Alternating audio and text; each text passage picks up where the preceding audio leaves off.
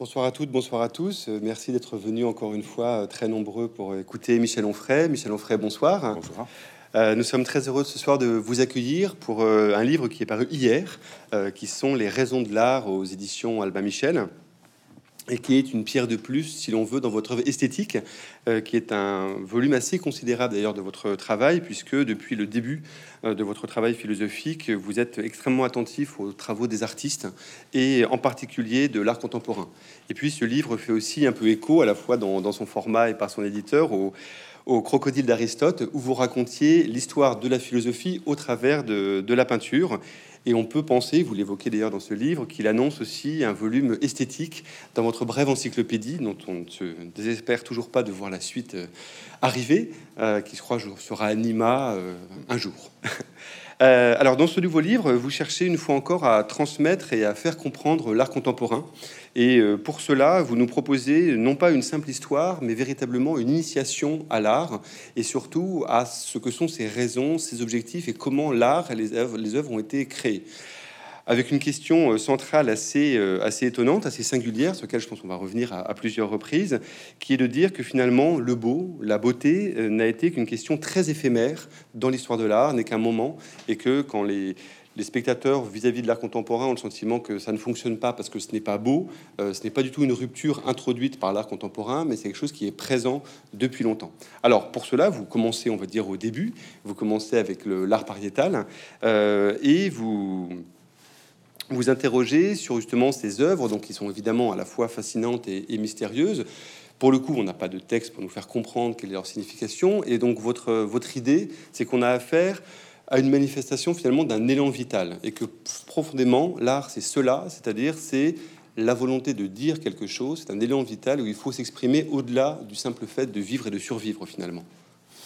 Oui, c'est ça. Alors, on, est un peu culotté quand on arrive euh, soi-même en, disant j'ai une hypothèse pour, euh, euh, l'art préhistorique, parce que franchement, c'est un peu audacieux. Effectivement, vous avez raison de dire qu'il ne reste aucune trace théorique rien qui nous permettrait de disposer d'un enregistrement, d'un papyrus euh, qui nous permettrait de dire voilà à cette époque les artistes peignaient comme ceci, sculptaient comme cela, euh, ils voulaient dire ceci, ils voulaient dire cela, etc.. Donc mon hypothèse c'était que vraiment on projetait le fantasme de soi-même ou de son époque sur les grottes préhistoriques. Lascaux c'est une découverte récente. Et quand l'abbé Breuil commence à penser ces choses-là, on se dit il pense en curé qui estime qu'il y a un sentiment religieux et que ce sentiment religieux ne demandera qu'à évoluer pour arriver, un jour évidemment au christianisme. Euh, on a Georges Bataille qui nous dit c'est la naissance de l'art et qui projette totalement ses obsessions. Le sexe, le sang, la mort, la transgression, ça, tourne en boucle chez euh, Bataille. Et bien là, ça recommence. Eros, Thanatos, le rapport entre l'amour, l'érotisme, la vie, la mort, le plaisir, le désir, etc.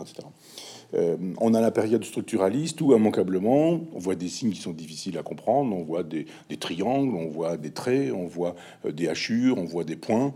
Donc on ne sait pas vraiment ce que ça peut vouloir dire. D'un seul coup, le structuraliste nous dit ici un phallus, là un vagin ou une vulve. Donc euh, et puis il commence à les compter. Et puis il dit ah oui, il y avait une relation avec des animaux qui sont donc des animaux masculins, puis des animaux féminins. Donc en, en fait, les hommes préhistoriques ont lu Claude Lévi-Strauss, ils sont structuralistes et puis etc. Et puis aujourd'hui, la version qui triomphe un peu, c'est euh, la version du chamanisme. Donc euh, ce sont des gens qui, sous emprise de champignons hallucinogènes, de substances hallucinogènes, entrent en contact avec euh, des mondes, et les, mondes de l'esprit en l'occurrence, et, et, ces gens-là finalement peignent les animaux qu'ils vont, qu'ils vont chasser. Donc, euh, quand on tue un animal en le peignant avec une sagaie, par exemple, euh, dans le dos, eh bien, on assure qu'on va pouvoir vraiment euh, chasser et obtenir cet animal qu'on va pouvoir manger, dépecer, manger, etc. Bon. Euh, il y a une dame aussi qui fait des choses extrêmement intéressantes et qui nous explique que finalement, ce sont des, cartes des, des astres. Euh, alors évidemment, euh, c'est pas toujours facile pour tout le monde, mais enfin, les, les, ciels ont changé en fonction des millénaires. Mais si on repense au ciel de ces périodes-là, eh bien, elles sont, les grottes sont toutes euh, orientées dans le même sens les lumières arrivaient aux mêmes endroits et finalement les aspérités qui étaient peintes euh, permettaient de dire eh bien on a ici l'équivalent de ce qu'on appelle aujourd'hui la grande ours, le petit chariot. Etc. Et euh, je ne me suis pas dit, bon, ben moi, il me faut une, hypothèse, je m'inscris dans cette logique-là, je ne vais pas cette immodestie-là, mais je me suis juste dit, je ne peux pas tout prendre. Euh, je, voulais juste prendre ce qu'on appelle les mains négatives et les mains positives. Euh, la main négative, on pose la main, la main positive, on pose la main dans la latérite, dans une terre rouge, et puis on la pose sur le, sur le mur et on enlève. Et donc, on a la trace d'une main rouge. Et puis la main négative, on met la latérite probablement dans, la main ou dans une feuille, je ne sais quoi. On met la main comme ça, puis on souffle, on enlève, et on a une main épargnée, mais c'est une main négative. Et je pars d'un constat qui m'a paru très simple et dont personne n'a jamais parlé. Enfin, j'ai pas tout lu non plus. Hein. Il y a peut-être un, préhistorien euh, serbo-croate qui euh, nous a euh, fait un, texte extrêmement intéressant sur ce sujet. Mais je me dis pourquoi, quand on commence à réfléchir sur la répartition de ces œuvres, c'est-à-dire faire de l'histoire, de la préhistoire, dans des endroits différents, à des moments semblables, des gens qui évidemment n'ont pas pris l'avion, n'ont pas pris le TGV, n'ont pas pris la voiture, ne se sont pas donné de, ne se sont pas envoyés de mails en disant moi je fais des mains négatives, tu les fais comment, moi je fais des mains positives, j'ai fait comme ceci ou comme cela. On se dit à des temps semblables, dans des lieux différents, qui fait que ces hommes ne se connaissent pas et ne peuvent pas communiquer, on fait la même chose. C'est quand même un drôle de truc. Pourquoi y a-t-il des mains positives et des mains négatives sur tous les territoires préhistoriques depuis qu'il y a trace d'art préhistorique Et j'aimais l'hypothèse bergsonienne, au demeurant, qu'il y a un élan vital et que cet élan vital nous pousse et nous conduit à produire. C'est une espèce de développement du cerveau, du rapport au monde. Et, l'artiste, c'est celui qui est une espèce de chaman ou une espèce de sismographe. C'est pas le sismographe qui fait le, tremblement de terre, mais quand il y a tremblement de terre, le sismographe, il, il écrit, il inscrit. Et je pense que l'artiste, c'est celui qui saisit l'élan vital dans son temps de sorte que, alors évidemment, aujourd'hui, le moindre, la moindre jeune fille ou le moindre jeune homme qui fait, euh, qui, produit une, une œuvre d'art contemporain est au courant de tout ce qui se fait sur la planète, en Chine, au, Chili, au Japon. Donc il y, a une connexion absolue de tout le monde tout le temps. Mais là, je me dis, il y a cet élan vital. Et donc, j'ai voulu voir comment l'élan vital allait de, justement, c'est le sous-titre, de, de, de, Lascaux jusqu'à Jeff Koons. Jeff Koons étant présenté comme, euh, non pas l'aboutissement, mais mmh. le présent de l'art contemporain. Sachant que, alors ceci dit, ça peut quand même rejoindre pour partie euh, les hypothèses structuralistes, dans la mesure où l'idée que des choses ont lieu à un même moment dans des lieux différents qui ne communiquent pas entre eux, c'est aussi pour partie euh, l'une des idées du structuralisme, qui est de dire qu'il y a une sorte d'invariant anthropologique, en l'occurrence celui-là, que vous vous appelez élan vital, et qui est l'idée quand même qu'il faut quelque chose des produits qui, entre guillemets, ne sert à rien, c'est-à-dire qui n'est pas indispensable pour se nourrir, pour vivre, etc. Et c'est ça qui est le plus frappant, finalement, dans ces œuvres-là. C'est-à-dire quelle est la nécessité, finalement, qui pousse euh, les hommes préhistoriques à faire ces œuvres-là. Oui, moi j'aime les structuralistes ont une logique euh, que je dirais théologique ou mm. scolastique. C'est-à-dire que quand on va voir même les philosophes structuralistes qui définissent le structuralisme, il n'y a pas beaucoup de textes sur le structuralisme par les philosophes structuralistes eux-mêmes. Mais il y en a au moins un de Deleuze qui s'appelle Qu'est-ce que le structuralisme? Euh, on, lit, on se dit mais je comprends toujours pas ce que ça veut dire. Les structures sont partout, mais nulle part. Elles agissent sans cesse. Il n'y a pas, par exemple, en matière de structuralisme marxiste, chez cette idée qu'il y aurait des luttes des classes, une exploitation, un capital dont il faudrait s'approprier euh, par une méthode violente qui permettrait la dictature du prolétariat, le vieux marxisme sartrien, je dirais. Euh, les structuralistes disent pas du tout, c'est-à-dire qu'il y a des relations entre des individus, de la production, euh, des conditions de productivité, etc., etc. Et ce qui importe, c'est ce qu'il y a entre deux. C'est invisible, c'est insaisissable, mais c'est entre deux, c'est la structure. Donc eux sont dans des logiques euh, que je dirais euh, métaphysiques. Moi, mon hypothèse, elle est très bergsonienne, et, je dis, je, dis pas que c'est l'hypothèse de Bergson, mais qu'elle est bergsonienne, euh, parce que je ne la dis encore que dans matière et mémoire, il y a des choses intéressantes aussi chez, chez Bergson, mais moi j'associe la matière et la mémoire, j'associe la matière et l'élan vital, et je pense que notre cerveau n'est pas qu'une évolution personnelle, mais c'est aussi une évolution pour être pédant, on appelle ça phylogénétique. C'est pas seulement une évolution ontogénétique, petit bébé qui est dans le ventre de sa mère et qui va se développer, dont le cerveau va se développer. Tous les enfants connaissent normalement, sauf cas, sauf, cas de, handicap, mais le même type de développement et à un moment donné où les enfants se, reconnaissent des choses, parlent, se mettent debout, euh, sont dans des relations, deviennent adultes, etc. On sait comment le, le cerveau évolue euh, ontologiquement. On sait moins comment il évolue phylogénétiquement. Parce que qu'est-ce que le cerveau d'un homme préhistorique D'ailleurs, qu'est-ce qu'un homme préhistorique? Il y en a plusieurs, on en découvre de plus en plus. Et il n'y a pas cette idée de, la Bible du genre euh, Dieu a créé un homme. Alors on peut même imaginer qu'il n'y a, pas, de création de l'homme, mais il y a un homme. Non, il n'y a pas un homme, il y a des, vivants, dont certains qui ressemblent à des hommes. Et puis ça finit par euh, fabriquer un homme qui est nous, et nous portons tout ça. Si on fait aujourd'hui des analyses d'ADN, on sait si on descend de Cro-Magnon ou si on n'en descend pas, s'il y a du néandertalien, etc. Donc mon hypothèse est bergsonienne, c'est-à-dire effectivement il y a un, élan vital qui est, je vais être Nietzschean pour le coup, qui est dans la vie ce qui veut la vie. C'est-à-dire que euh, on a une patate chez soi, euh, puis on l'oublie un peu, puis à un moment donné, on commence à voir un germe, et puis on, voit que la patate se dessèche et va se détruire, et en même temps, le germe va produire la suite de la vie. On a des choses qui me fascinent. On a depuis 40 siècles des, coupelles dans lesquelles il y a du, grain, du blé qui a été déposé auprès des tombes de, de pharaons ça attend là depuis 40, 40 siècles. Et eh bien, si on prend ce, blé, on le met en terre, on arrose, on aura euh, du blé. Donc cette espèce de potentialité du vivant, qui pour moi donc est une logique plutôt vitaliste que théologique ou métaphysique, euh, cette, cette, puissance du vivant, elle fait que des gens, de temps en temps, s'emparent d'un média, alors ça va être la, musique, la peinture, la littérature, le cinéma, la poésie, euh, la danse, la chorégraphie, enfin les artistes, quoi, s'emparent d'un média et ils se font les sismographes de cet élan vital qui, pour le coup, est une vibration, je dirais, une, vibration d'un élan vital qui, pour moi, est biologique. Nous allons vers, je ne sais pas quoi.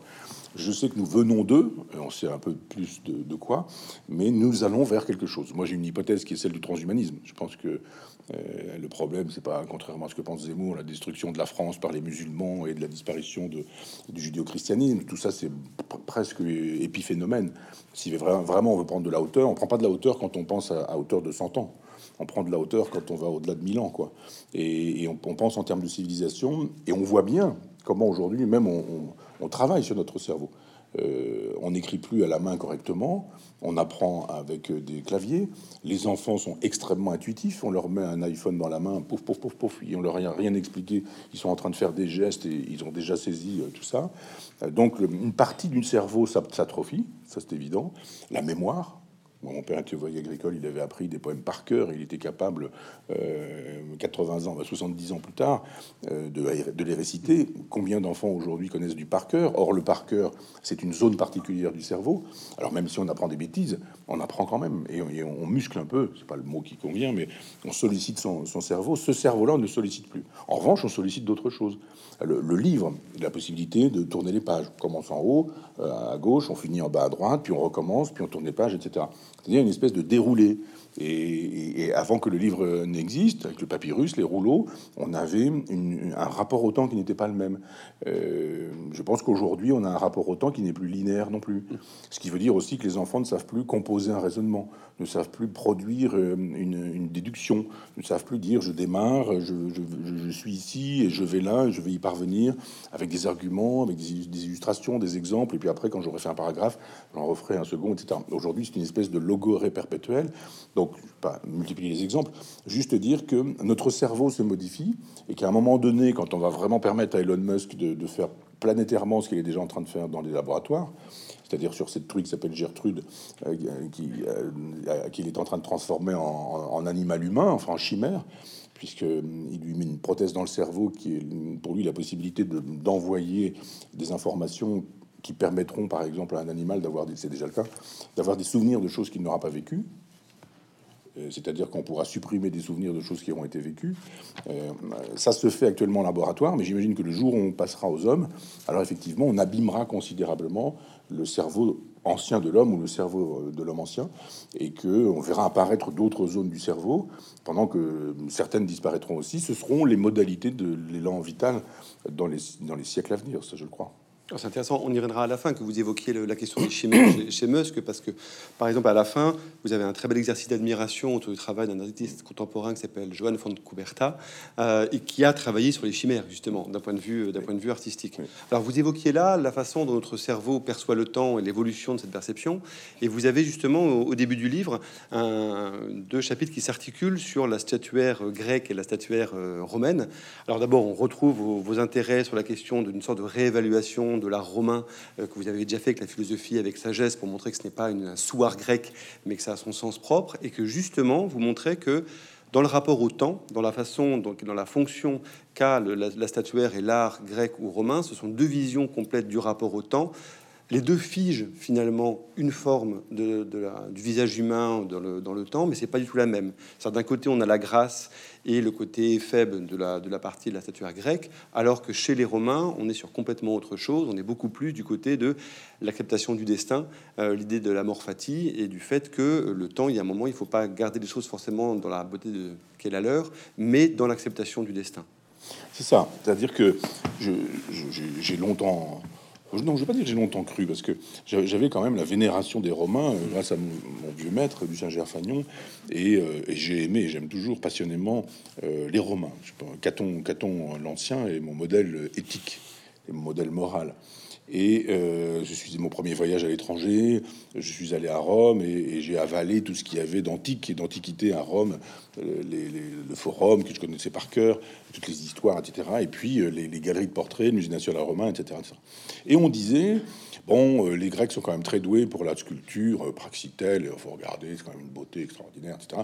Les Romains, ils sont pas très malins. Euh, d'accord, ils font des aqueducs et ils ont fait le cloaca maxima, c'est-à-dire qu'ils ont drainé la ville pour enlever les eaux, les eaux pourries, les eaux usées. Ils ont rendu possible cette fameuse capitale euh, planétaire, je dirais.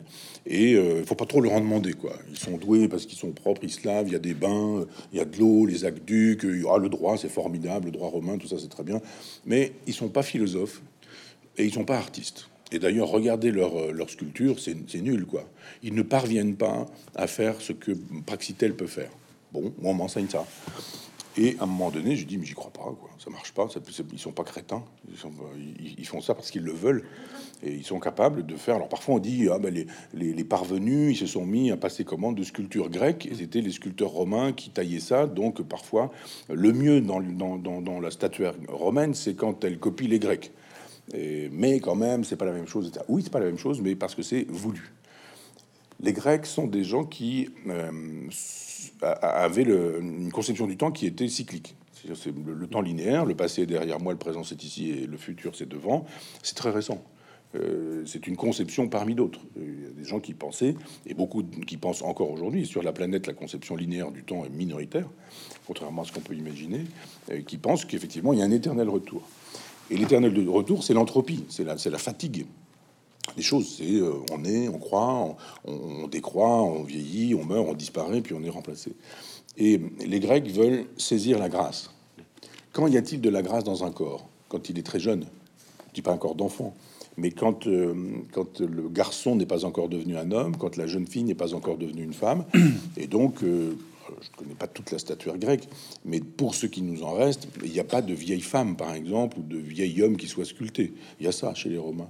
Euh, mais en revanche, toujours une beauté incroyable. On a tous et toutes connu ce moment de grâce exceptionnel qui dure quelques mois, euh, quelques années pour les plus chanceux, euh, qui font que on est d'une beauté incroyable, un poil de graisse, une peau tendue, quelque chose qui fait que ça se passe pas comme ça longtemps. Et le, le, temps, ça n'est pas ça. Et les Grecs saisissent la pointe aiguë de ce temps suspendu en disant regardez-moi cette grâce, elle est extraordinaire. Et quand on va sur le, le, la, sur l'Agora à Athènes ou Parthénon ou même le petit musée du Parthénon, on a des œuvres qui sont bouleversantes de grâce. Quand on est au musée national romain, on a des tronches de sénateurs.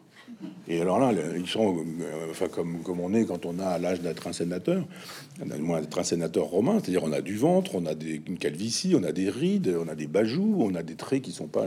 On a parfois même une petite verrue, c'est le, c'est le, le, surnom de Cicéron. Et on se dit, bah, ils sont moches. Euh, oui, mais ils sont vrais. C'est pas du tout la même chose que euh, ces, ces corps qui n'existent pas, sauf au moment de grâce. Chez les Romains, d'abord, il faut imaginer quelque chose que, ne saisissent pas les gens de la cancel culture. Ils disent Ah, mais vos statues de blanc, etc. Les statues sont pas blanches, elles sont taillées dans un marbre blanc qui, dans sa texture, rend possible une couleur extraordinaire. Toutes les sculptures sont peintes elles sont toutes peintes, toutes les sculptures sont polychromes. Donc quand on voit une, sculpture blanche aujourd'hui, il faut juste imaginer qu'elle a perdu ses couleurs, mais que la peau était rose, les yeux, les iris étaient bleus, verts, marron, je ne sais quoi, les cheveux étaient des, c'était brun, c'était châtain, châtain clair, c'était blond, etc., etc. Donc il y avait une vérité de la grâce incroyable, mais il y avait une vérité, on peut appeler ça le vérisme pour le coup, une vérité de la vérité chez les Romains, qui montrait que euh, si vous étiez devant le buste de Cicéron, vous étiez devant Cicéron. Il faut imaginer comment comment les yeux ont pu être peints, comment le visage a pu être peint. Là, on a la présentification en absent. Et donc, je dis, n'allez pas penser le mode, la, sculpture grecque euh, en relation avec la sculpture, pardon, la sculpture romaine en relation avec la sculpture romaine, euh, avec la sculpture grecque, pardon, et la relation euh, avec un, beau idéal de Platon, parce que ça, à aucun moment, c'est mon hypothèse, et vous avez eu l'amabilité de la signaler dès le départ, aucun artiste ne dit tiens, on va peindre un joli bison. Je ne pense pas que l'homme préhistorique soit dit tiens, on va faire un bison sympa. Oh, il est beau mon auroch, ou en disant oh, j'ai fait, j'ai fait un cheval qui est quand même assez merveilleux dans le genre je contemple je crois que l'art euh, n'a pas eu le souci du beau et tout le temps, qu'il a eu le souci, du sens, ce qui n'est pas exactement la même chose. Donc il ne s'agit pas de faire un, beau portrait de Cicéron, euh, il ne s'agit pas de faire un, beau portrait d'un éphèbe pour les, pour les Grecs ou pour les Romains, il s'agit de, de, sculpter la grâce pour dire la grâce.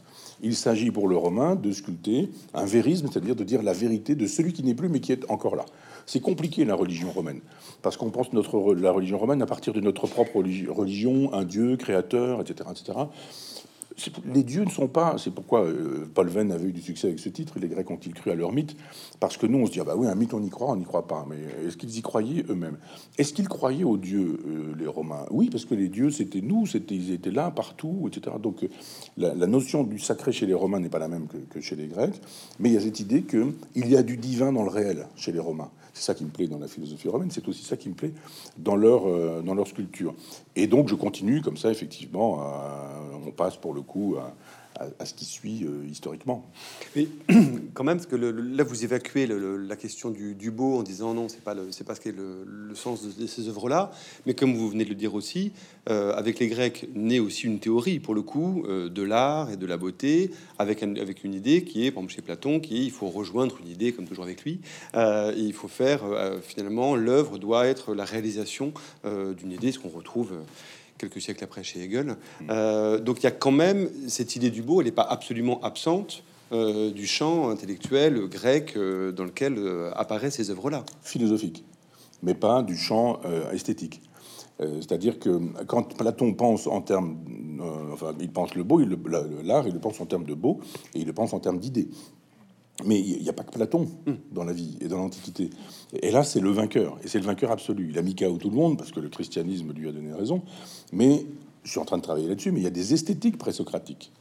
Il y a une esthétique de Démocrite. L'esthétique des, euh, des atomes, pas une esthétique de l'idée. Euh, l'idée, euh, c'est une invention de, de, Platon qui nous dit il y a une idée du beau indépendamment de la beauté.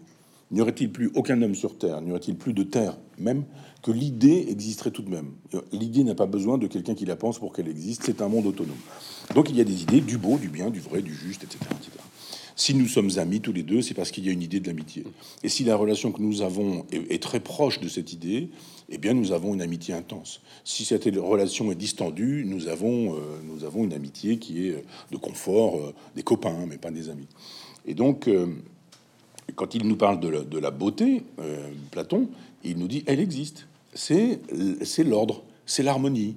C'est pourquoi des gens nous disent aujourd'hui, mais la musique, c'est la consonance en musique. Euh, mais la musique contemporaine, elle est dissonante. Si elle est dissonante, elle n'est pas consonante. Si elle n'est pas consonante, elle n'est pas belle. Si elle n'est pas belle, c'est pas de l'air, c'est du bruit. Et on fait ça avec, euh, avec plein d'œuvres. C'est-à-dire qu'à un moment donné, le baroque, c'est ça, hein, c'est l'étymologie de baroque, c'est la perle qui n'est pas ronde, hein, et il a un petit truc, quoi, elle est irrégulière, eh bien, le bizarre, euh, ça, ça existe aussi. C'est-à-dire qu'il n'y a pas que de l'harmonie, il n'y a pas que de l'ordre, il n'y a pas que de l'équilibre. Le baroque n'est pas forcément équilibré et harmonieux. Le maniérisme, encore moins. Euh, Jérôme Bosch euh, n'est pas dans la logique du, de l'équilibre, de, de l'harmonie. Ça marche pas comme ça. On ne peut pas saisir Jérôme Bosch avec les catégories platoniciennes, par exemple. Et donc je dis, euh, oui, il y a du beau, mais dans la mesure où les philosophes pensent l'art. Et c'est un peu l'erreur. Parce que je suis en train, je vais ouvrir une université populaire des beaux-arts à Chambois, là, mon village natal, justement pour, pour, penser tout ça et prendre le chantier à bras le corps. Et c'est un gros chantier. Donc là, j'ai des hypothèses Elle se vérifie plus ou moins. Je lirai beaucoup. Il faudra que ça vérifie ou que ça ne vérifie pas. On verra si ça vérifie. Mais quand je lis des correspondances d'artistes, j'en ai lu beaucoup, mais dans le désordre depuis des années. On lit les lettres, les lettres de Van Gogh, on lit les lettres euh, de Picasso.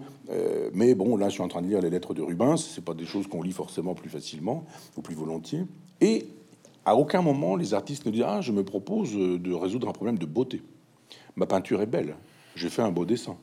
Je voudrais réaliser une, belle photographie, une belle, une, belle peinture. Pas du tout. Le beau est totalement absent. Alors ça dépend de l'interlocuteur. Si l'interlocuteur c'est le type qui paye, il va falloir le séduire en lui disant bon, euh, ça me coûte cher en matière, ça me coûte cher en temps, ça me coûte cher en atelier, ça me coûte cher de etc.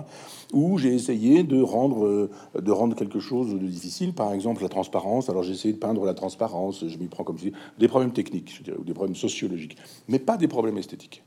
C'est un petit moment dans l'histoire de l'art D'ailleurs, le, mot esthétique apparaît avec Baumgarten au XVIIIe siècle. C'est un petit moment où on commence à dire justement l'esthétique, c'est la science du beau. Un peu dans l'esprit de, Kant, euh, comme s'il y avait effectivement une science du beau. Passé l'autre jour devant une librairie, il y avait un, petit à Caen, il y a une petite pub pour euh, une conférence de sciences religieuses. J'ai trouvé très drôle qu'il puisse y avoir des sciences religieuses. Parenthèse fermée, mais l'idée qu'il y ait une science du beau, c'est très allemand, c'est très, c'est très kantien, euh, alors que finalement, il n'y a pas forcément de science. Donc il y a une théorie platonicienne, mais, vous en avez parlé tout à l'heure, une théorie aristotélicienne, qui n'est pas du tout la même. Et je serais plutôt aristotélicien sur ce terrain-là. Il y a toute une théorie de la forme euh, chez, euh, Aristote qui est très très intéressante.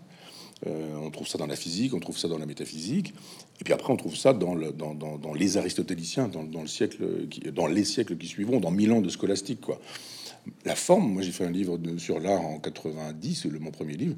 J'étais très content d'avoir ce concept euh, dont on m'a dit qu'il était deleuzien. Je dis, vous rigolez, euh, lisez, la métaphysique d'Aristote, vous verrez que euh, c'est bien plus ancien. Et la forme m'intéresse plus que l'idée.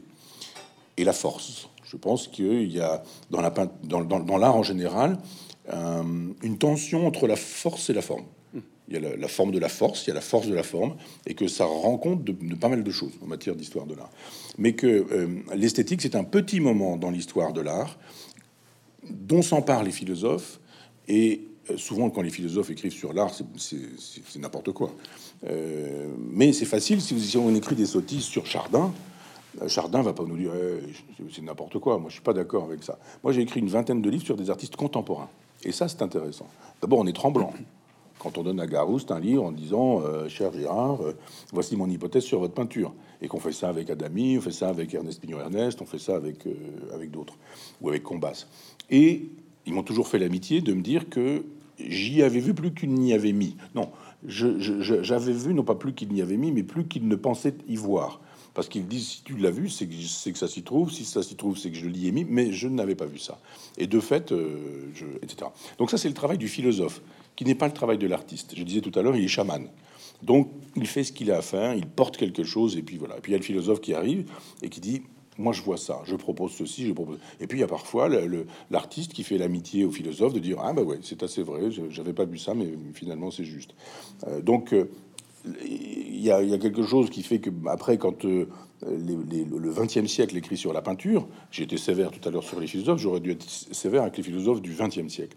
Parce que quand euh, Proudhon écrit sur Courbet, quand euh, Diderot écrit sur la peinture de son temps, sur, euh, sur des contemporains, ou, pas, sur, sur, Poussin ou d'autres, ce sont des gens qui font, qui font un travail extrêmement intéressant, d'éclairage justement. Quand on lit les salons de, de, Diderot, on se dit Ah bah oui, j'avais pas vu ça. Quoi. On ne voit plus l'œuvre de la même manière. C'est une œuvre, on la regarde, on lit ce que Diderot raconte et on se dit Mais bien sûr, mais bon sang, c'est bien sûr, c'est le commissaire Bourrel, et on se dit, mais il m'a appris à voir. Quand on lit les textes de Deleuze, de, Foucault, de Derrida, de, euh, de, Lyotard sur les peintres, alors là, on se dit, euh, c'est pas forcément convaincant. Et j'ai eu l'occasion, je connaissais très bien Gérard Fromanger, qui est là récemment décédé, mais qui était très copain avec Deleuze, qui l'a peint, dont il a peint le portrait, euh, très ami avec Foucault, qui était, qui était aussi euh, très lié. Ils étaient très liés tous les deux. Et il y a aussi un portrait de Foucault. Et, euh, quand, on les lit, on n'est pas quand on lit les textes de Deleuze sur ces portraits-là, on n'est pas très sûr que ce soit vraiment du fromager. Ça, on est sûr en revanche que c'est du Deleuze. Mais l'intérêt, c'est que le lecteur se dise non pas j'ai vu que Deleuze était grand, Mais merci Deleuze de m'avoir permis de voir cette peinture que je n'aurais pas vue sinon sans vous. Ainsi. Et c'est ça qui m'intéresse, c'est-à-dire de dire euh, le sens fait plus sens que le beau, qui n'est pas vrai. Le, le, beau n'est pas à penser en termes de, vérité. Et donc, euh, ce, qui, me plaît après, c'est de dire, mais comment est-ce que ça a pu fonctionner ici, là, ailleurs? Comment est-ce que ça peut fonctionner aujourd'hui? Euh, Quand les gens disent, oh, Christo, l'emballage, là, c'est beau, c'est moche, c'est laid, c'est pas beau, c'est pas de l'art. Non, c'est le, il y, a plein d'artistes qui seraient étonnés de, vous entendre parler du beau pour estimer que c'est le seul critère. Non, ça fait sens. Demandez-vous quel sens ça a, et puis jugez à partir du sens, parce que parfois il y a une sensation du sublime qui n'est pas forcément le, beau. Moi, je suis passé, je me suis pas arrêté, mais je suis passé plusieurs fois en voiture ces temps-ci avec des, rendez-vous ici, là ou ailleurs à Paris. Donc, à un moment donné, on passe devant l'Arc de Triomphe. Donc, j'ai vu euh, l'emballage en train de se faire, euh, pratiquement fait, et puis fait. Et, je me dis, mais c'est formidable, il y a un effet sublime là pour le coup. C'est-à-dire le sublime, c'est le sentiment que nous avons d'être petit devant une grande œuvre. Alors le sublime naturel, tout le monde l'a vécu. On est devant une mer déchaînée, on est devant une voûte étoilée le soir, on est avec des copains, on boit un coup, on lève la tête et paf, la voûte étoilée. Là, on se dit, oh, je suis tout petit, c'est grand, c'est immense. Ça, c'est le sentiment du sublime. Euh, les, grottes euh, dans lesquelles on entre, euh, les, les cataractes immenses, les, étendues de mer, les montagnes, des choses incroyables comme ça. Eh bien, on, se sent tout petit et c'est le sentiment du sublime. Eh bien, je pense que aujourd'hui, on peut ne pas penser en termes de beau, mais plutôt en termes de sublime. Et essayer, mais je veux dire que quand vous vous retrouvez en présence de, de, de cristaux emballés, euh, on ressent le sentiment du sublime. Rien à voir avec le beau. Il se fait qu'en plus, si on veut utiliser catégorie de Platon, c'est beau aussi quand même. C'est pas le cas de Bertrand Lavier et du, du, sommet de mauvais goût qui est le monument de à Johnny Hallyday. Manche de guitare avec une, un autre avec une Harley, Harley Davidson. quand j'ai vu ça, je me suis dit, mais qui est le crétin qui a fait une chose pareille? C'est probablement un élève de BTS qui a fait un petit truc en, c'est un, travail de fin de stage, quoi. C'est pas possible autrement, à moins que ce soit Laetitia qui elle-même s'y soit mis avec son chéri et qu'ils ont trouvé un vieux manche de guitare, une vieille moto, un, un petit peu de colle, de la pub pour le, la pub pour UU, et ils ont collé. Je regarde, je me dis Bertrand Lavier, mais c'est pas possible. C'est un très grand Bertrand Lavier, très très grand, qui fait partie des collections de Pinot là dans sa nouvelle collection. Je me suis dit Bertrand Lavier a fait ça. Alors il s'est moqué du monde, sûrement. Mais non, pas du tout. C'est pas moqué du monde. Alors certains pourraient dire qu'il s'est moqué de l'art, mais ce qui m'intéresse, c'est de dire, eh bien, voyez, le problème, c'est pas pour ou contre l'art contemporain, parce que ça n'a aucun sens. C'est comme dire, je suis contre la Révolution française. Oui, bien sûr, on peut être contre la Révolution française, mais elle a eu lieu. Eh bien, l'art contemporain a lieu. L'intérêt, c'est de dire, eh bien voilà, là, actuellement à Paris, il y a deux œuvres d'art contemporain, euh, Christo et Bertrand Lavier. Il y en a une qui est mochissime, et l'autre qui sublime. Parce que le jugement de goût euh, permet non pas de dire c'est de l'art contemporain, c'est nul, mais de dire non, dans l'art contemporain, il y a des choses qui me paraissent géniales, d'autres qui me paraissent moins géniales. Plus on a de culture, plus on est capable d'entrer avec des décodeurs dans les œuvres. Ça, c'est très important, parce que pour le coup, vous y revenez à, plusieurs reprises dans, le livre. Vous prenez évidemment l'exemple du, portrait de, Louis XIV, et vous y revenez à d'autres moments. C'est de dire effectivement, on ne peut pas, certes, il y a un rapport de spectateur à œuvre, peut y avoir un rapport spontané euh, dans lequel on va trouver spontanément beau ou agréable une œuvre, mais effectivement, on ne peut pas a priori déconsidérer une œuvre parce qu'il y, y a un rejet spontané et il y a un travail d'éducation esthétique qui est extrêmement important. Je pense que c'est l'une des fonctions de votre œuvre, c'est justement effectivement de faire ce travail de transmission en expliquant qu'effectivement les choses ont du sens, elles ont du sens en elles-mêmes et ça c'est une partie du jugement de goût, mais elles ont du sens aussi dans le contexte global dans lequel elles sont produites, qui peut être un contexte historique, symbolique extrêmement fort. Et ce que vous montrez par exemple dans le dans votre livre, c'est qu'à partir du moment où on est dans une logique euh, symbolique ou de le, mot m'échappe, mais dans lequel l'œuvre évoque autre chose, allégorique. allégorique euh, il y a déjà là une rupture entre le signifiant et le signifié. Et cette rupture, c'est la même qu'on retrouve actuellement dans l'art contemporain, simplement elle est moins flagrante au niveau de l'allégorie euh, et elle est, plus flagrante aujourd'hui. Mais ça, cette donnée-là est très importante pour vous de dire il y a un moment, on ne peut pas passer son temps à rejeter une catégorie globale qui est l'art contemporain, qui par ailleurs n'existe pas de façon homogène.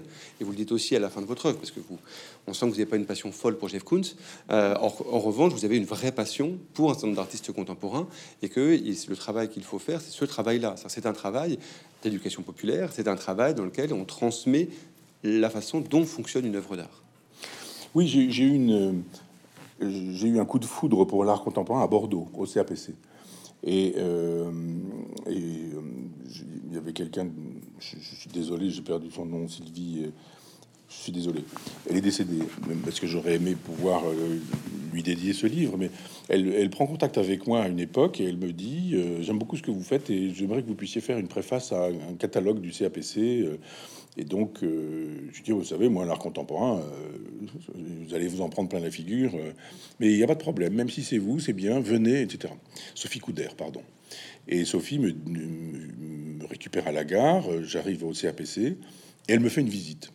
Euh, ça fait toutes les œuvres, Mario Mertz, etc. Et elle commence sérieusement et doctement à m'expliquer. Voilà comment Mario Merz est arrivé au CAPC, comment il a travaillé, le tube, le néon, etc., le le, charbon, etc. Puis je me dis, mais bon sang, quel imbécile tu fais à, dire de l'art contemporain. Heureusement que j'ai rien écrit, parce que ça, me traînerait comme au, derrière comme, comme une honte. Mais euh, je me suis dit, bien sûr, elle, euh, elle est en train de m'initier, je ne l'étais pas. Et non initié, j'avais le culot de dire des choses sur ce qui exige l'initiation. Donc je m'y suis mis après. J'ai vraiment bossé, j'ai appris, j'ai découvert, j'ai aimé, et puis je, lui rends grâce d'avoir rendu cette chose-là possible. Et j'ai été 20 ans prof dans un lycée technique. J'ai adoré mes élèves, et c'était des élèves de lycée technique. Donc c'était la philo, a priori, euh, il y avait force de vente, comme on disait. Il devait y avoir un coefficient 500 dans l'art de vente des voitures, un coefficient 0,2 pour la philo. Donc euh, c'est pas question de d'investir dans la discipline. Donc il y avait la nature, la technique, la raison, la liberté, etc. et un cours sur l'art. Et je leur disais, 39 dans la classe, 9 classes par an, euh, quelqu'un rentre dans la pièce tout de suite, c'est un Chinois. Il va vous parler en chinois. Vous n'allez pas dire, il dit n'importe quoi. Vous allez dire, je ne comprends pas. Eh bien, l'art contemporain, c'est pareil. Parce que si vous apprenez le chinois, vous allez voir Peut-être vous insulte-t-il, peut-être faut dit-il des choses gentilles, mais il vous dit de toute façon des choses intelligentes. Et si vous, apprenez, vous le chinois, vous pourrez juger de la, du contenu de, son expression, de la qualité de son expression et de la valeur de son expression. Eh bien, l'art, c'est la même chose. C'est une langue étrangère qui, si vous si vous n'y êtes pas initié, ne vous dira rien. Donc ne dites pas ça ne veut rien dire. Dites je ne comprends rien. Apprenez et vous comprendrez. Et donc je faisais, je projetais des diapos et je commentais des diapos. Et avez parlé tout à l'heure du portrait de, Louis XIV de, par Hyacinthe Rigaud. Et euh, je suis d'une époque où il y avait des bons points à l'école et il y avait parmi les bons points ce fameux portrait que tout le monde connaît. Même si vous ne savez pas que c'est Hyacinthe Rigaud, tout le monde connaît le portrait de Louis XIV par Hyacinthe Rigaud. Il est en majesté avec euh, la perruque, avec euh, etc. Et je disais aux élèves regardez cette peinture. regardez à côté la fameuse fontaine de Duchamp, la pissotière. Et ah oui, ah oui, ça c'est de l'art. Le truc là, non, faut pas, faut pas plaisanter quand même. Je dis, bon, qu'est-ce que vous avez compris de cette peinture de Louis XIV Bah, c'est Louis XIV, euh, c'est bien peint. Et, après?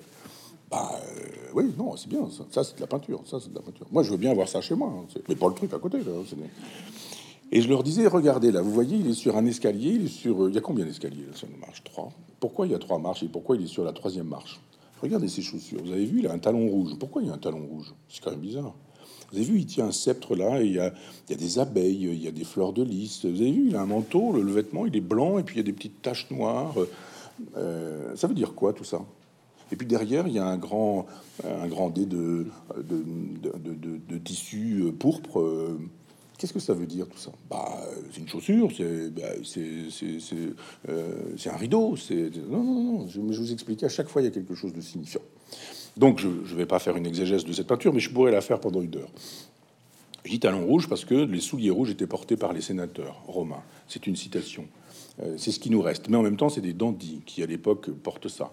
Euh, pourquoi le vêtement est blanc? Ben Parce que euh, les, magistrats portent encore ce genre de choses, parce que l'hermine passe pour être un animal qui préfère mourir plutôt que d'être impur.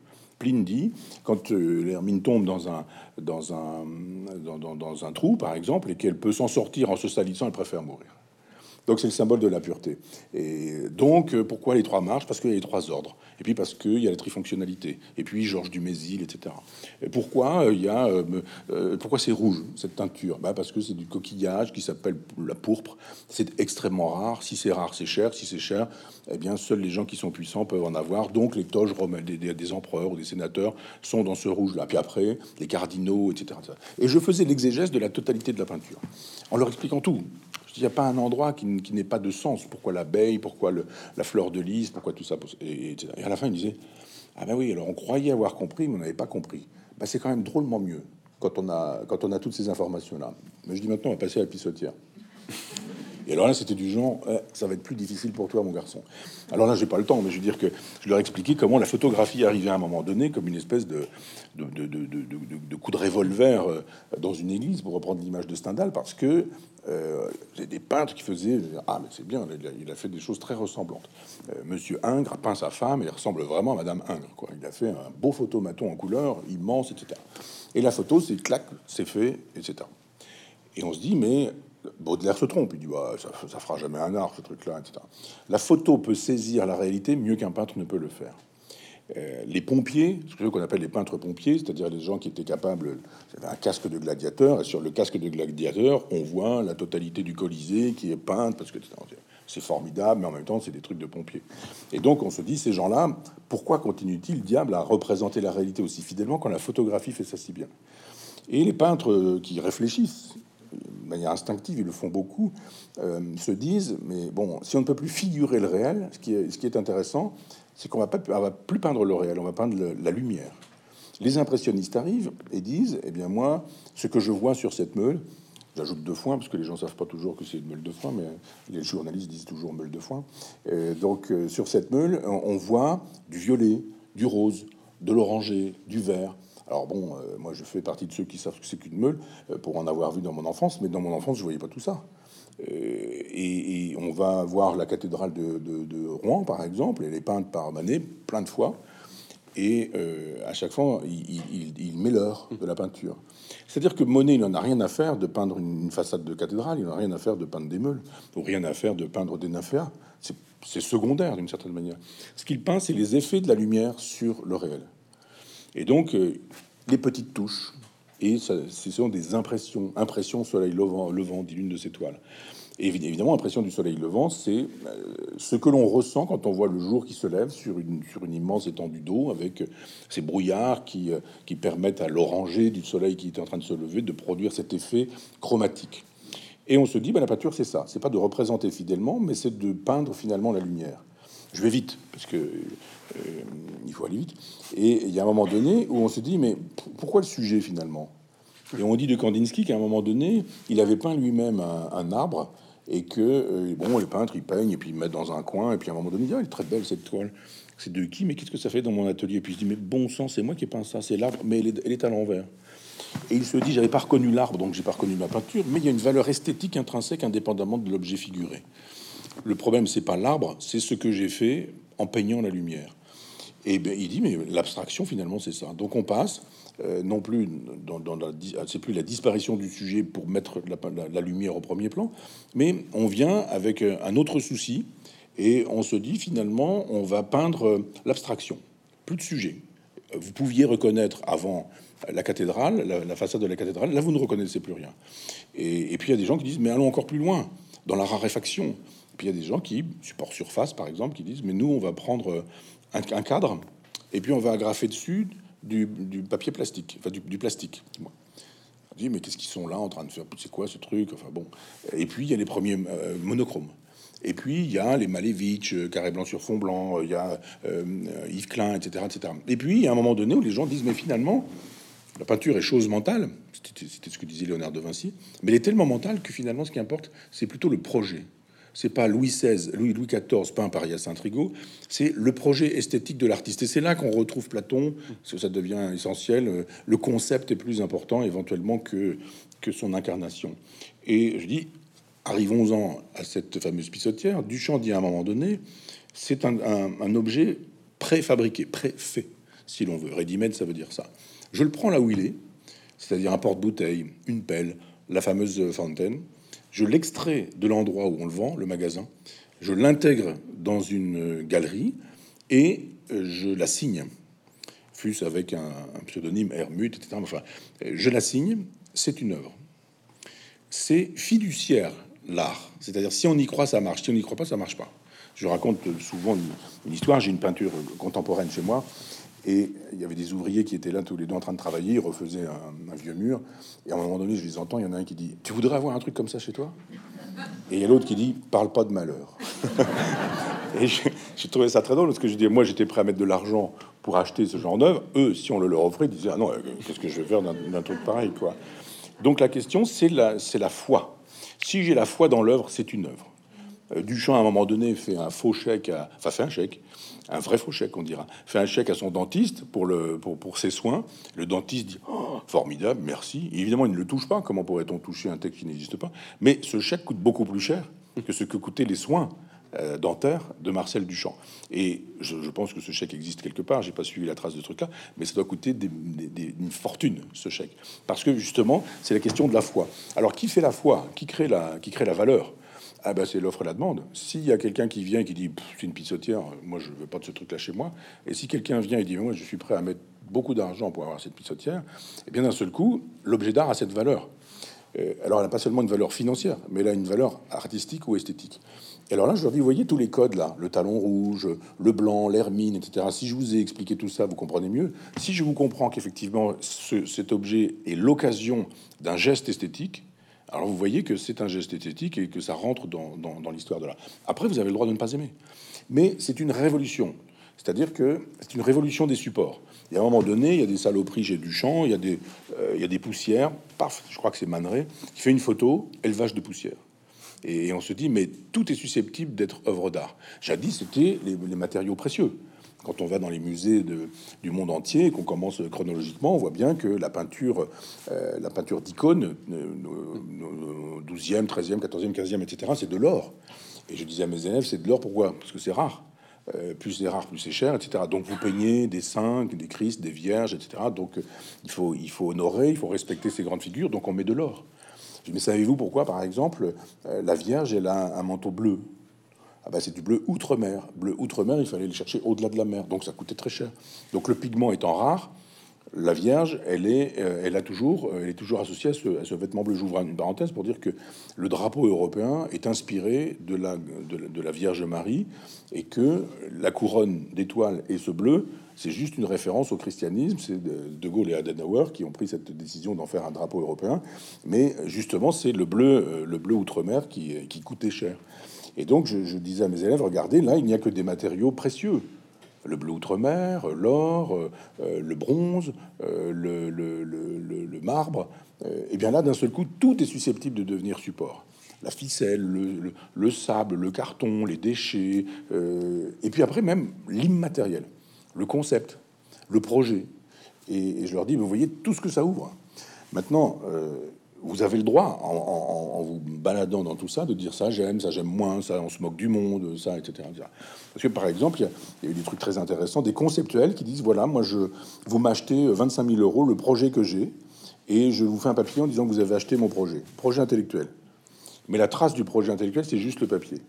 Donc il y a des petits malins qui disent mais moi je vais être plus du champion que du champ encore, et je fais un faux. Mais c'est un faux qui devient un vrai. Le type qui n'a rien vendu porte plainte contre celui qui lui a volé l'idée qui lui avait vendu tout de même un concept, etc. Alors évidemment, c'est une espèce de mise en abîme. Bon, il y a des gens que ça intéresse euh, d'un point de vue du jeu intellectuel, y compris du jeu financier, parce qu'après, il faudrait ou il faudra poser la question des gens qui paient. Un artiste, c'est quelqu'un à qui on passe commande et c'est quelqu'un qui on achète des œuvres. Et donc, il faut payer beaucoup d'argent. Si c'est la question de l'offre et la demande, le parle pas de malheur euh, qui, qui s'est passé chez moi. C'est-à-dire que si quelqu'un n'en veut pas, ça vaut rien. Si deux personnes euh, le veulent et que les deux le veulent vraiment, ça va valoir la surenchère. Et si un million de personnes le veulent, alors là, attention. Et si tout le monde le veut, parce que personne ne refuserait d'avoir un Van Gogh chez soi, alors là, pour le coup, ça atteint des sommets inégalés. Si on dit, voilà, on a trouvé un Léonard de Vinci, ça coûte combien un Léonard de Vinci inédit? Comment on fait?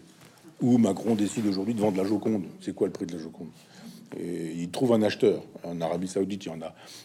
ou avec la Chine ou la Russie, quand vous avez des mafias, vous avez des gens qui disent Moi, je peux, je vous achète ça. Je veux acheter la Joconde. C'est quoi le prix de la Joconde? C'est impayable au, sens premier du terme. Donc quand j'expliquais ça à mes élèves en leur, disant bon vous avez le droit de ne pas aimer, mais vous n'avez pas le droit de dire que ce n'est pas de l'art. Et, je dis euh, aujourd'hui si on fait un micro trottoir dans la rue et qu'on dit à quelqu'un euh, vous pensez quoi de la grammaire japonaise? Il va pas vous dire euh, j'ai un avis, je sais pas ce que c'est. Moi, la grammaire japonaise, je peux pas vous dire, j'en ai jamais fait. Bon, bah très bien, merci beaucoup. Vous êtes très honnête et c'est très honorable de répondre ainsi. Mais vous dites, vous pensez quoi de l'art contemporain? C'est de la merde. Vous avez vu quand même le truc là, quand même, ils exagèrent. Vous dites, mais vous avez passé du temps, vous avez réfléchi, vous avez. Eh c'est la même chose que la, la, la, grammaire euh, chinoise. Est-ce que, ça, est-ce que ça tient pas au fait aussi que, en fait, il y a une tension entre l'exposition médiatique de l'art contemporain, parce que pour le coup, on est rarement exposé à la grammaire japonaise. on peut, mais souvent, on, on fait choix de le faire. Alors qu'il y a une sorte de présence de l'art contemporain, alors même physiquement, comme vous l'avez évoqué là avec euh, Christo, et moins brillamment avec d'autres cultures, euh, où il y a une injonction, on va dire, médiatique ou culturelle et globale, dans lequel c'est aussi, je pense, vécu par une partie des spectateurs qui ont le sentiment qu'il y a une sorte de, de couche dans lequel l'art, c'est ça, et euh, à laquelle eux, pour les raisons que vous avez évoquées, ne participent pas, et que le rejet vient de là aussi. C'est-à-dire que je pense que ça joue aussi dans le rejet de l'art contemporain. Effectivement, il y a un manque de, de, de, de code, de, compréhension, de d'initiation, et en même temps, il y a tout un sentiment parfois que c'est le seul art euh, présent ou la seule forme de l'art vivant, sans compter le versant que vous avez aussi évoqué, que quand on en parle, systématiquement, c'est souvent sur des logiques spéculatives. C'est-à-dire qu'on va dire telle œuvre, euh, tant de millions, etc. Donc la chose devient heurtante pour ça aussi. Oui, alors, euh, c'est le problème avec Bansky ou, ces gens-là.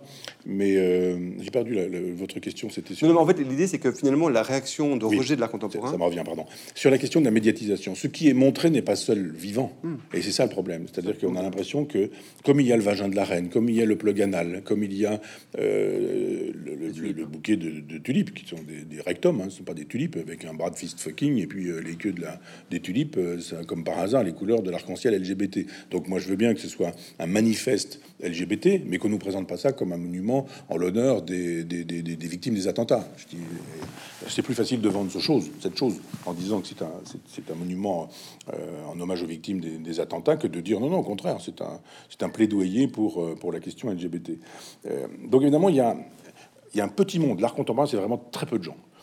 les artistes, les galeristes, les acheteurs, les collectionneurs, les gens qui écrivent des préfaces, des bouquins, euh, les revues, les journalistes qui travaillent là-dedans. Alors évidemment, c'est passe-moi la regarde, je te passe le scéné, je te fais un beau papier, je te donne une œuvre, etc. Puis il y a des gens qui euh, aujourd'hui se retrouvent à la tête de fortune parce que effectivement, euh, ils ont ils ont fabriqué de la valeur. Donc, ce petit monde défend l'idéologie dominante c'est évident que c'est pas un petit monde conservateur, réactionnaire, bourgeois. Euh, ils sont tous euh, pour le transhumanisme, pour, euh, pour, pour, cette révolution, la fin des frontières, l'abolition de. Enfin, ils sont macroniens, quoi. Ils défendent l'idéologie l'idéologie dominante. Donc, évidemment, on montre ça. Le plug anal, c'est quoi euh, c'est militant sexuellement. Pourquoi pas autre chose et autrement Quand, euh, On a parlé tout à l'heure de Juan von Cuberta. Lui, il fait un travail extrêmement intéressant sur les chimères qui permettent de s'interroger sur ce qu'on pourrait appeler les fake news aujourd'hui. Il invente des, scénarios et dit, par exemple, on, voilà, on a trouvé des ossements euh, préhistoriques qui montre qu'il y a des animaux qui ont existé, qui dans les, chaînons manquants nous permettent de savoir que finalement il y a eu des chimères, etc. Donc il, a des ossements, il a des photos, il a un cahier de la personne qui a découvert tout ça, il y a des photos du type qui est en train de découvrir euh, tout ça, mais tout est faux, tout est inventé. Et donc euh, on se dit mais c'est incroyable, j'y ai cru quoi. Et, ben lui, il réfléchit par exemple sur la question de la, euh, sur la question des fake news, sur la question de la, vérité, de la réalité, de l'articulation de ce qu'on montre et du vrai. Est-ce que ce qu'on montre est vrai? L'éléphant là j'ai choisi en couverture, l'éléphant avec ce, drap, c'est une œuvre extrêmement intéressante de Maurizio Catlan parce que justement cette façon de dire, bah, il a beau se déguiser en fantôme, il a beau se mettre un drap sur la tête pour se cacher, on voit bien que c'est un éléphant. C'est une façon de dire que la vérité triomphe toujours, même s'il est masqué. Donc c'est du décodage et il faut aider au décodage. Euh, les, enfants, euh, les étudiants, mais tout le monde, pour dire après, tu as le droit de pas aimer. Mais quand on est en face de cette œuvre, il y a une présence physique. Je parlais tout à l'heure du, sublime. Mais cette façon de dire euh, il y a un arbre et c'est toute la forêt, non, l'arbre cache la forêt. Et ce qui nous est montré aujourd'hui, à force, avec force célébration à France Inter, à Libé, à France Culture, on nous dit ah là, c'est formidable, François Pinault, sa collection, où on recycle tout ça, etc. etc. Et on vous dit voilà, l'art contemporain, c'est ça. On a le droit de ne pas aimer cet art-là. On a le droit de dire, vous aimez peut-être, mais moi j'aime pas. En revanche, il y a des gens qui font des choses très très intéressantes. François Pinault m'avait fait l'amitié de me faire visiter sa collection, il voulait qu'on en parle, et à un moment donné, il me fait voir des peintures d'une jeune chinoise. Il dit, elle vit dans un, dans un tout petit appartement à Paris, mais moi je pense qu'elle va devenir quelqu'un de très grand sur le marché. Ben oui, puisqu'il est exposé par François Pinault. Donc c'était, il lui suffit juste de dire j'achète, j'expose. D'un seul coup, on dit moi j'aimerais bien. C'est le désir mimétique.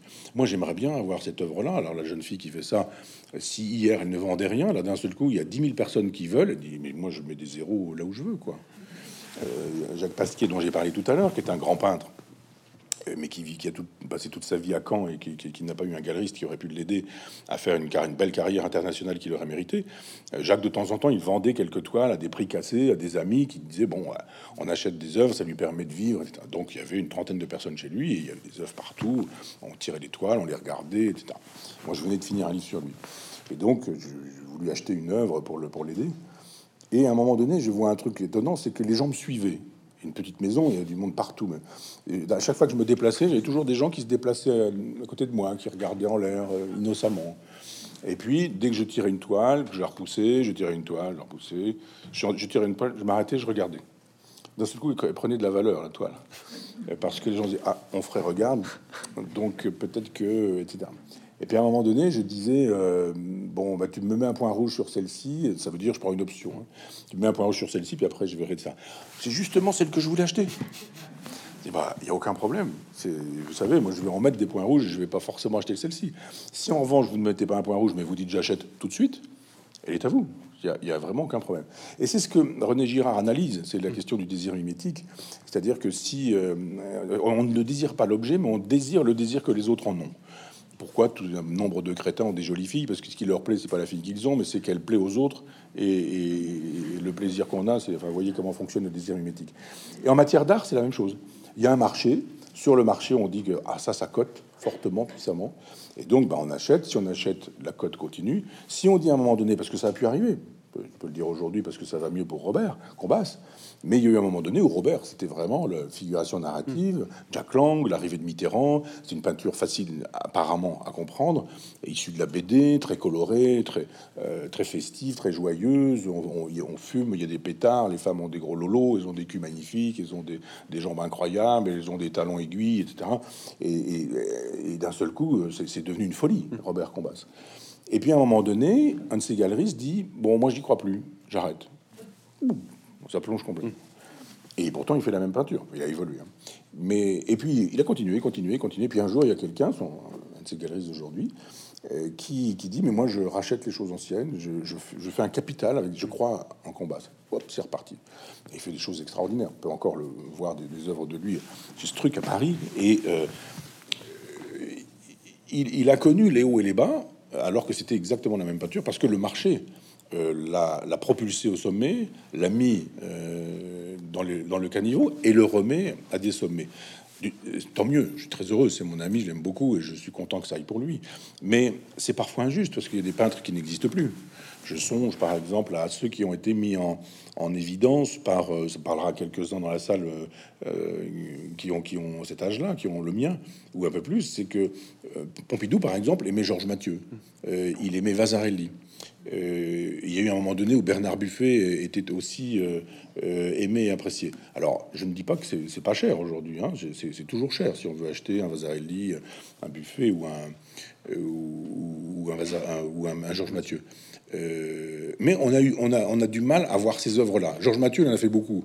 Il a fait des pièces de, monnaie, il a fait des pubs, il a fait. Donc, il y a un moment donné ah, c'était du Georges Mathieu, du Georges Mathieu tout le temps. On ne le voit plus. C'est-à-dire, il a toujours sa valeur, mais on ne peut plus voir le caractère esthétique de, de cette œuvre-là.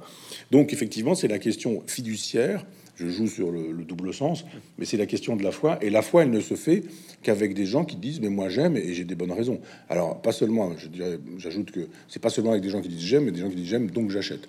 Parce que si on dit j'aime beaucoup, ça suffit pas pour faire une valeur. Euh, la valeur, elle est faite parce que des prescripteurs disent moi j'achète euh, et j'en achète 10 d'un coup. Rebérol 10 d'un coup acheté par Bernard Arnault, François Pinault, la cote d'un seul coup, et, ça fonctionne comme ça. Et puis après, euh, le temps passant, il n'y a plus les acheteurs, l'œuvre elle existe, mais on est passé à autre chose, et il y a des, gens qu'on n'achète plus. On va faire de ces gens-là ce qu'on appellera des petits maîtres. Et puis les autres, on dira, on a retrouvé ça, d'un seul coup, c'est important. Je rappelle que les pompiers faisaient des fortunes en, vendant leurs peintures. Quand les impressionnistes, il y avait quelques fous pour les collectionner. Bah aujourd'hui, évidemment, euh, c'est pas du tout le même prix. Michel Onfray, merci beaucoup de nous faire partager votre passion pour l'art sous, sous toutes ses formes. Merci beaucoup. Merci beaucoup.